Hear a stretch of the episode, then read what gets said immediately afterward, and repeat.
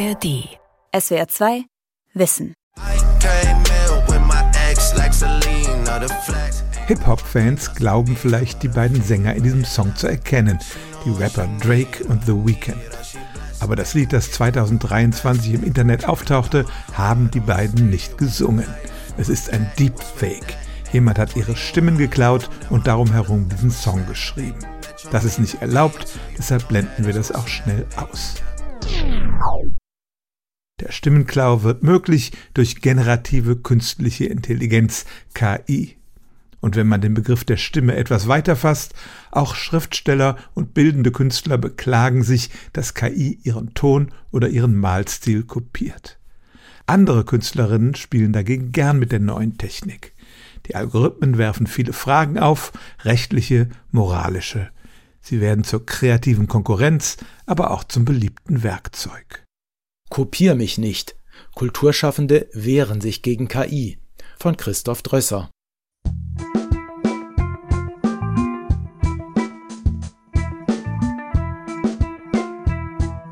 Die Sonne senkte sich am westlichen Horizont und tauchte die australische Wildnis in warmes orangefarbenes Licht. Ich rieb mir den Staub aus den Augen und starrte auf die verblasste Landkarte, die auf meinem Schoß lag. Thomas Blick fixierte den sich langsam verdunkelnden Himmel. Mit einer berechnenden Ruhe versuchte er, unsere Position anhand der ersten sichtbaren Sterne zu bestimmen. Seine Handbewegungen. Dieser Text mit dem Titel Alpha Centauri in Ewigkeit ist von dem Chatbot ChatGPT verfasst worden, mit menschlicher Unterstützung durch Jennifer Becker. Ich bin Autorin und Literatur- und Kulturwissenschaftlerin. Das heißt, ich schreibe zum einen selbst Prosa vor allem, bin aber auch in der Wissenschaft tätig und forsche am Literaturinstitut Hildesheim zu Schreiben mit KI aktuell und macht das aus einer künstlerischen Perspektive.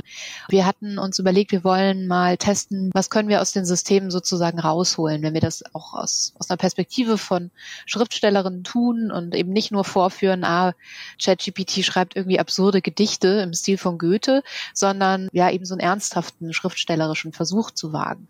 ChatGPT, die Software der Firma OpenAI, führt erstaunlich flüssige Dialoge und schreibt auch Texte in fast beliebiger Länge. Zusammen mit ihrem Kollegen Juan Guse bat Jennifer Becker die KI erst einmal um eine Rahmenhandlung. Ich habe irgendwie so eine Art Heidi-Geschichte rausbekommen von irgendwelchen Almös, die in den Alpen dann leben. Fanden wir alles nicht so gut. Und dann hatten wir eben ein Setting im australischen Outback, in dem Thomas und Maria verloren gehen. Dann ging's ans Schreiben. Die Geschichte entstand nicht einfach per Knopfdruck. ChatGPT braucht sogenannte Prompts, um loszulegen. Eine schriftliche Aufforderung durch den Menschen. Das kann ein Satz sein, der dann fortgesetzt wird, oder auch eine Art Regieanweisung. Den entstandenen Text findet Becker eher klischeehaft. Wirklich gute Literatur erzeugt die KI noch nicht.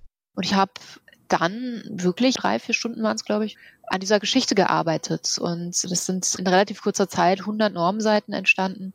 Ich habe 180 Prompts angewendet und wir hatten die Regel, dass wir nicht in den Text eingreifen dürfen, außer mit Prompts. In dem Text steckt also viel Arbeit, auch menschliche Arbeit. Aber wer ist der Urheber oder die Urheberin? Das ist nicht nur eine philosophische Frage, sondern wird zurzeit heftig unter Juristen diskutiert. Um die Frage beantworten zu können, müssen wir erst mal wissen, was das Urheberrecht überhaupt schützt. Der Frankfurter Anwalt Konstantin Rehag ist Spezialist dafür. Vom Urheberrecht werden geistige, persönliche Schöpfungen geschützt. Das bedeutet, dass es natürlich etwas ist, was menschengemacht ist, wie der Name schon sagt, was eine gewisse Schöpfungshöhe haben muss, und was es vorher in der Form nicht gegeben hat, dass man es nicht kopiert hat. Das Stichwort ist persönlich. Ein Algorithmus ist keine Person, deshalb genießen rein maschinell produzierte Werke keinen Urheberrechtsschutz.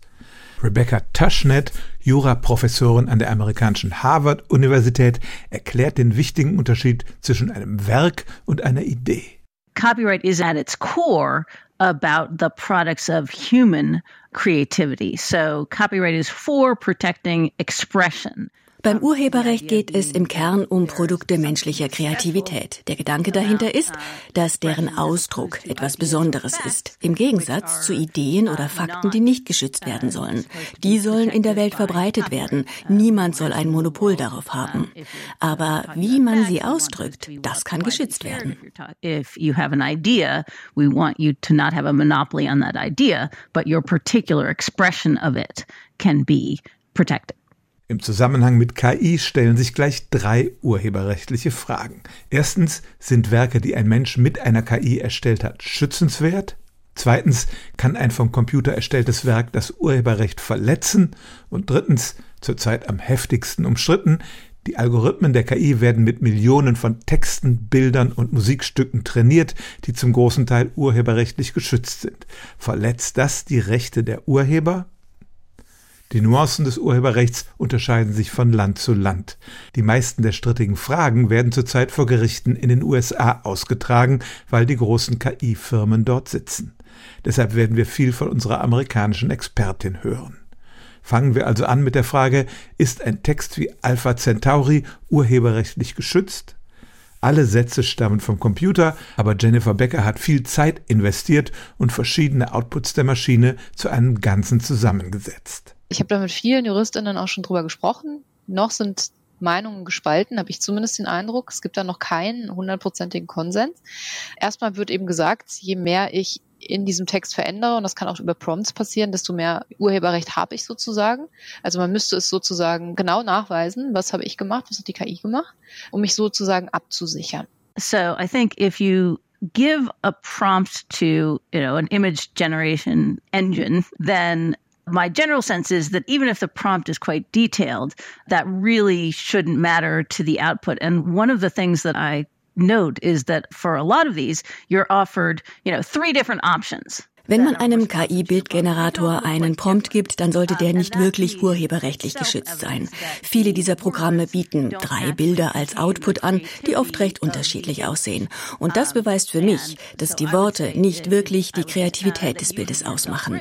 Aber wenn Sie in einen Textgenerator einen Text eingeben, den Sie selbst geschrieben haben, und darum bitten, den etwas flotter zu machen oder ihn für ein bestimmtes Publikum zu formulieren, ich denke, dass man an dem Ergebnis dann immer noch ein Urheberrecht hat. Das US Copyright Office hat gesagt, alles, was Sie gemacht haben, ist urheberrechtsfähig. Aber die Teile, die von der Maschine hinzugefügt wurden, sind es nicht. parts that are added by the machine, that's not yours. Aber kann man in Zukunft den menschlichen und den maschinellen Anteil eines Kunstwerks wirklich noch auseinanderhalten?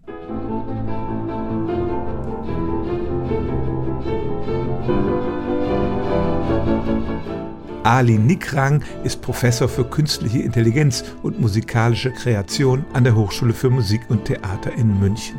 Er hat eine KI mit dem Namen Richer K entwickelt, die Musik nach klassischem Vorbild schreibt und hier von einem menschlichen Orchester aufgeführt wird.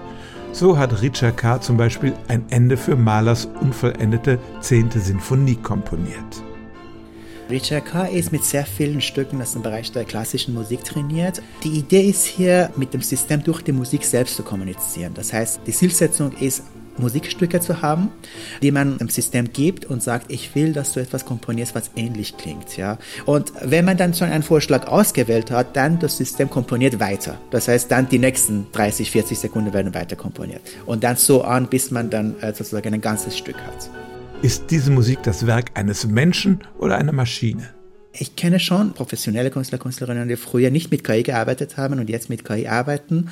Und die brauchen eigentlich genauso lange, wie wenn sie das Werk ohne KI generieren. Warum? Weil sie sozusagen eine sehr bestimmte Vorstellung haben, wohin sie gehen wollen. Das heißt, sie müssen wirklich sehr lange mit der KI verhandeln, damit sie durch Prompts und andere Möglichkeiten, die sie haben, die KI dorthin bringen, dass ihr Vorstellungen entspricht. Das heißt, für mich kommt der aktive Teil eindeutig von Menschen. Ali Nikrang hat sein System nur mit der Musik von Komponisten trainiert, die längst tot sind und deren Urheberrecht erloschen ist. Die können sich nicht mehr beschweren, wenn Richa K. eine ihrer Melodien oder ihren Musikstil reproduziert.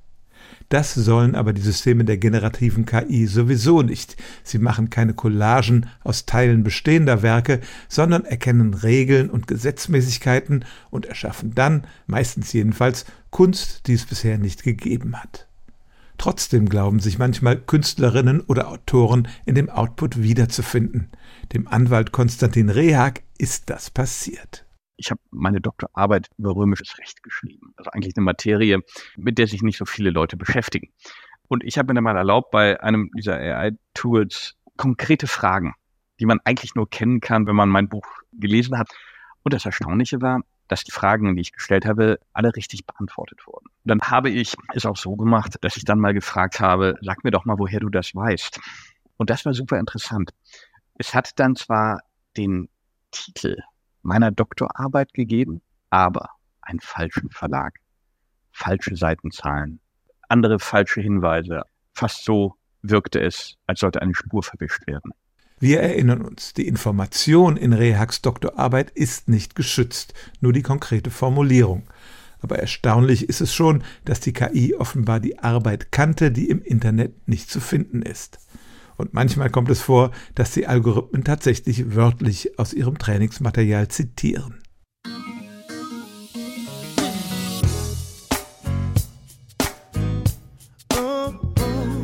I'm Jack Google. I'm a songwriter and a producer. Fortunate enough to have been Grammy and Emmy nominated. Basically means I haven't won one yet. Mein Name ist Jack Kugel. Ich bin Komponist und Produzent, war für den Grammy und den Emmy nominiert.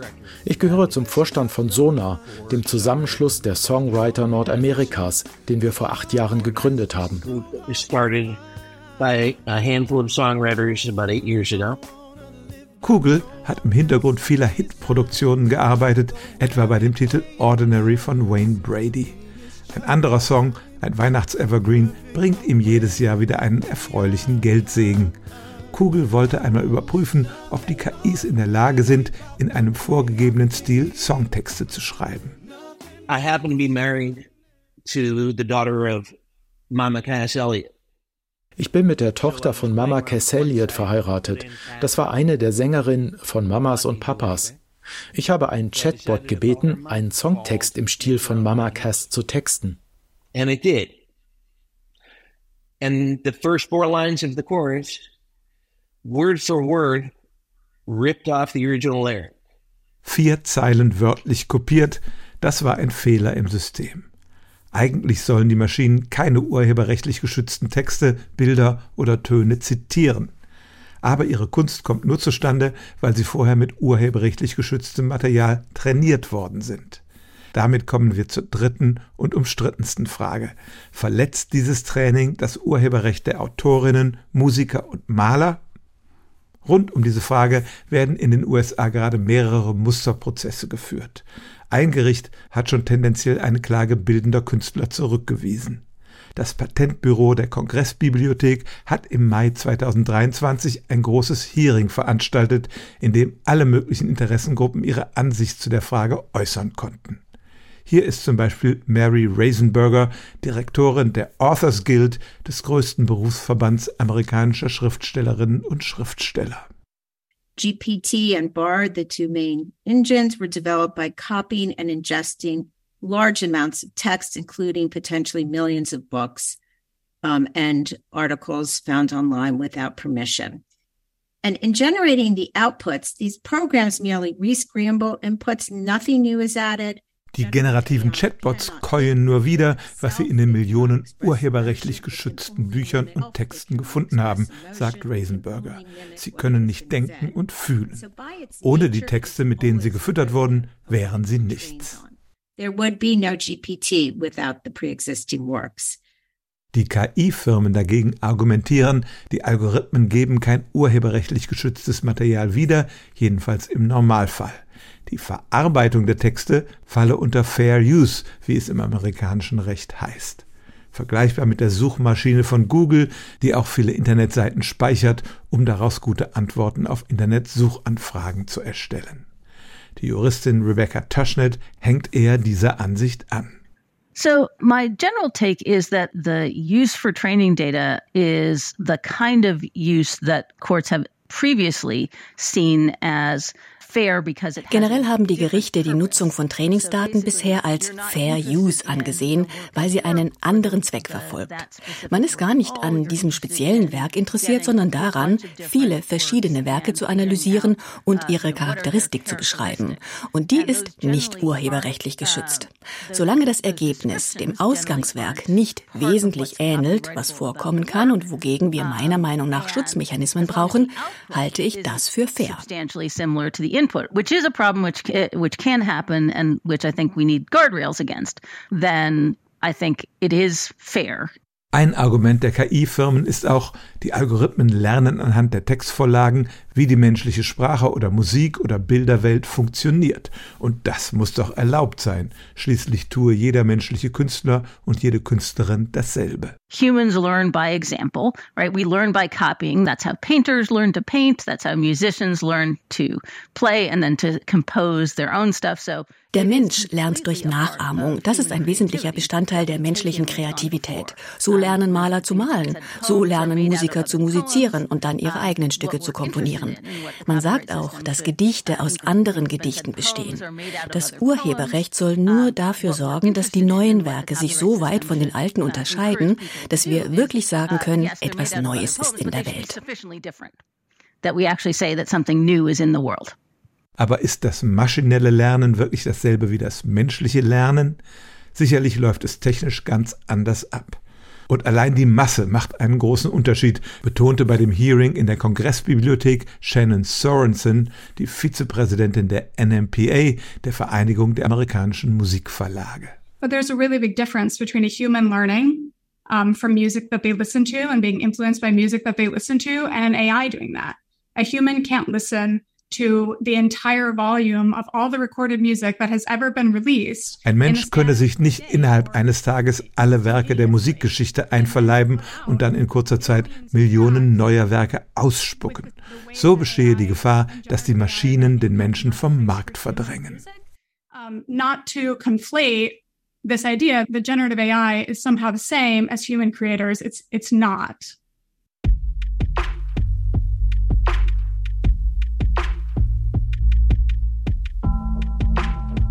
The New York Times has filed a lawsuit against OpenAI and its partner Microsoft to stop the use of its articles to train chatbots. Einzelne Urheber haben kaum eine Chance, sich juristisch gegen die milliardenschweren KI-Unternehmen durchzusetzen. Doch Ende Dezember 2023 ist ein Schwergewicht vor Gericht gezogen. Die New York Times verklagte OpenAI und Microsoft. Der Verlag behauptet unter anderem, dass ChatGPT das Geschäftsmodell der Zeitung untergräbt, wenn es Artikel voll inhaltlich wiedergibt, deren aufwendig recherchierter Inhalt ansonsten nur kostenpflichtig im Netz zugänglich ist.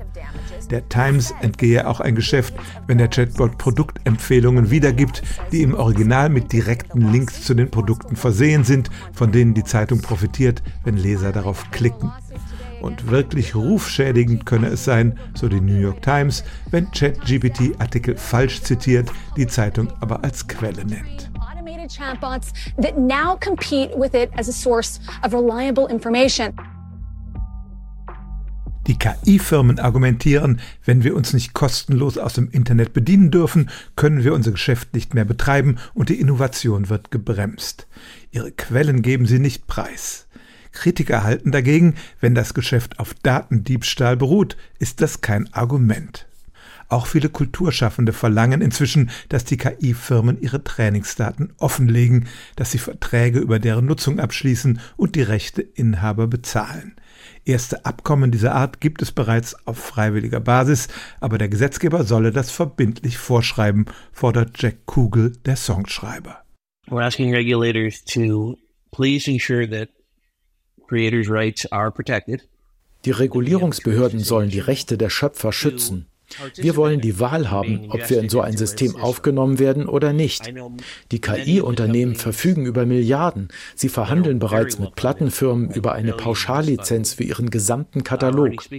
Und die Plattenfirmen müssen sicherstellen, dass ihre Künstler sich selbst dafür oder dagegen entscheiden können. Labels are going to have to talk to their artists to make sure their artists want to opt in or act out.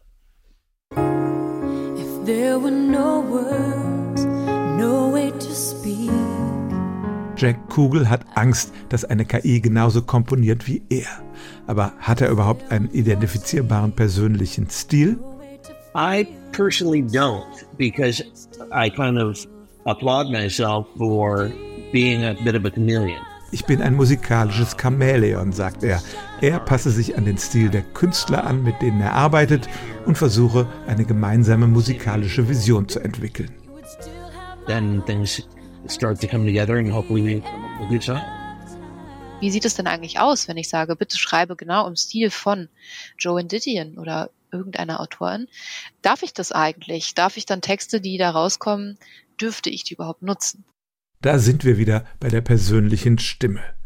Wenn die KI es schafft, den sehr persönlichen Stil einer Autorin perfekt zu imitieren, greift das dann nicht irgendwie in ihre Persönlichkeitsrechte ein? Let's about technology. It's great. It mostly makes life easier for humans, and in exchange, we humans try our best to not drop it into the toilet. But right now, the technology we're talking about is artificial intelligence. Die Comedienne Sarah Silverman fühlt sich von ChatGPT ausgenutzt, sagte sie in der Daily Show im US-Fernsehen. OpenAI mache mit dem Bot Milliarden, unter anderem, weil der ihr Buch The Bedwetter gelesen habe. Das sei geistiger Diebstahl. And I've had firsthand experience with this theft because one of the 100,000 books used to train ChatGPT was my book, The Bedwetter, available wherever books are sold. Eine ganze Reihe berühmter Autorinnen und Autoren klagt nun gegen die KI-Firmen, darunter Stephen King, Jonathan Franzen und George R. R. Martin, der Autor von Game of Thrones. Trotz der illustren Namen, Expertinnen wie Rebecca Taschnet geben der Klage keine große Chance. You know, I think that's a feature of the law in general. We don't want everything that's wrong to do to be illegal. Nicht alles, was falsch ist, ist illegal. Das ist ein allgemeines Rechtsprinzip. Es gibt auch eine rein moralische Ebene, auf der wir Menschen für solche Dinge verurteilen können. There's a level of morality and it's perfectly fine to judge people in the world of private morality for things like that. Ob Künstlerinnen und Künstler sich aufs Urheberrecht berufen können, wenn sie sich von der KI bedroht fühlen, ist also zumindest in den USA fraglich. Die Drehbuchautorinnen und Autoren und auch die Schauspieler in Hollywood sind einen anderen Weg gegangen. Sie streikten 2023 fünf Monate lang, unter anderem gegen die Nutzung von KI in ihrer Branche. Mit Erfolg. Laut ihren neuen Tarifverträgen dürfen die Skripte für Filme und Fernsehsendungen vorerst nicht von KI geschrieben werden. Die Autoren müssen der Verwendung ihrer Arbeit als Trainingsmaterial zustimmen und die Produktionsfirmen dürfen keine im Computer erzeugten Klone der Schauspielerinnen und Schauspieler einsetzen.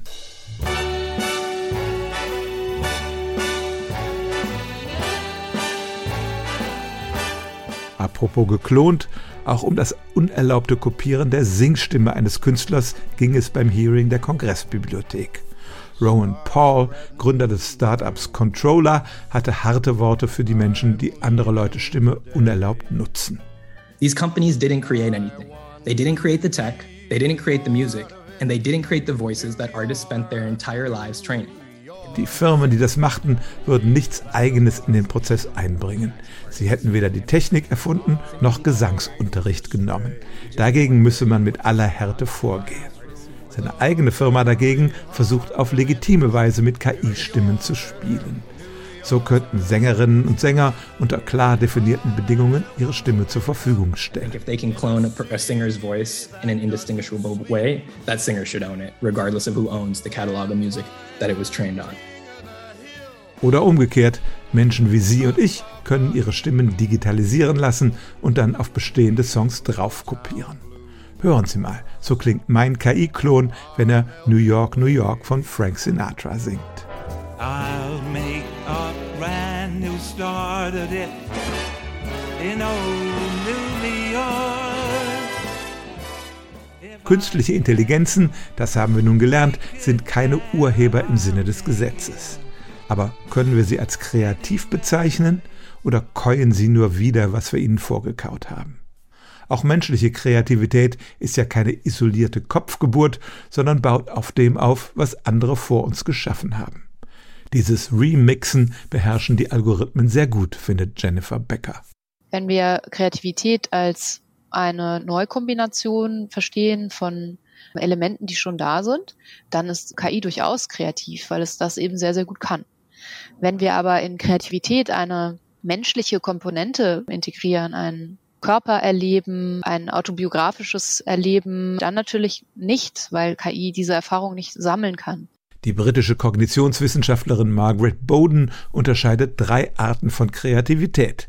Die erste fügt Existierendes in einer Collage zusammen. Die zweite findet Neues in dem Raum, der durch die schon bestehende Kunst definiert wird und schafft nie zuvor Dagewesenes. Diese beiden Arten von Kreativität beherrschen die neuen KI-Methoden sehr gut. Aber die dritte Art, bei der Künstler die bestehenden Normen verletzen und Grenzen sprengen, das kann die KI bisher nicht, sagt Ali Nikrang von der Münchner Hochschule für Musik und Theater. Der dritte Typ, das ist transformative Kreativität. Und bei der transformativen Kreativität, glaube ich, da haben wir gar kein System noch, das imstande ist, etwas wirklich Neues zu generieren, weil da geht es nach Margaret Boden darum, den Konzeptraum zu erweitern. Das heißt, es geht wirklich darum, mit ganz neuen Konzepten auch in der Musik zu kommen. Etwas, was wir nicht kennen und wahrscheinlich zu neuen Stilen führen würde. Aber diese transformativen Momente sind auch bei menschlichen Künstlerinnen und Künstlern selten. Es kann ja nicht jeder die Kunstwelt komplett auf den Kopf stellen, das würde auch das Publikum nicht verkraften. Viele mögen Bekanntes in neuen Variationen, etwa in der Trivialliteratur. Aber es gibt eben vielleicht auch durchaus Leute, die sich sehr angesprochen fühlen, auch von diesen Texten, auch von dieser Sprache, auch von Texten, die sehr adjektivreich sind, die ähm, kitschig sind. Was KI sehr, sehr gut kann, sind Strukturen wiederholen. Ähm, es kann sehr gut Groschenromane schreiben. Werden wir in den nächsten Jahren mit trivialer Computerkunst überflutet oder wird die generative KI ein weiteres Werkzeug im Arsenal der Künstler werden, die heute schon mit dem Computer großartige Dinge schaffen? Also lachen wir vielleicht auch in fünf Jahren drüber, weil es eben Tools geworden sind, Werkzeuge geworden sind, die völlig normal in unseren Alltag eingegangen sind, was ja jetzt schon passiert. Es kann ja aber auch sein, dass in 30, 40 Jahren das Thema KI einfach ein ganz normales, äh, langweiliges Thema ist.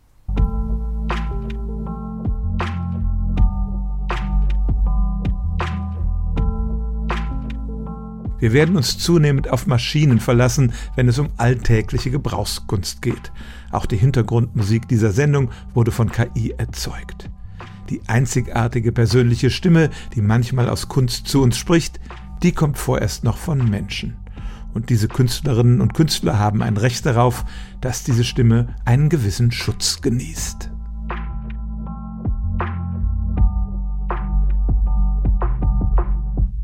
SWR 2 Wissen. Kulturschaffende wehren sich gegen KI. Autor und Sprecher Christoph Drösser. Redaktion Dirk Asendorf.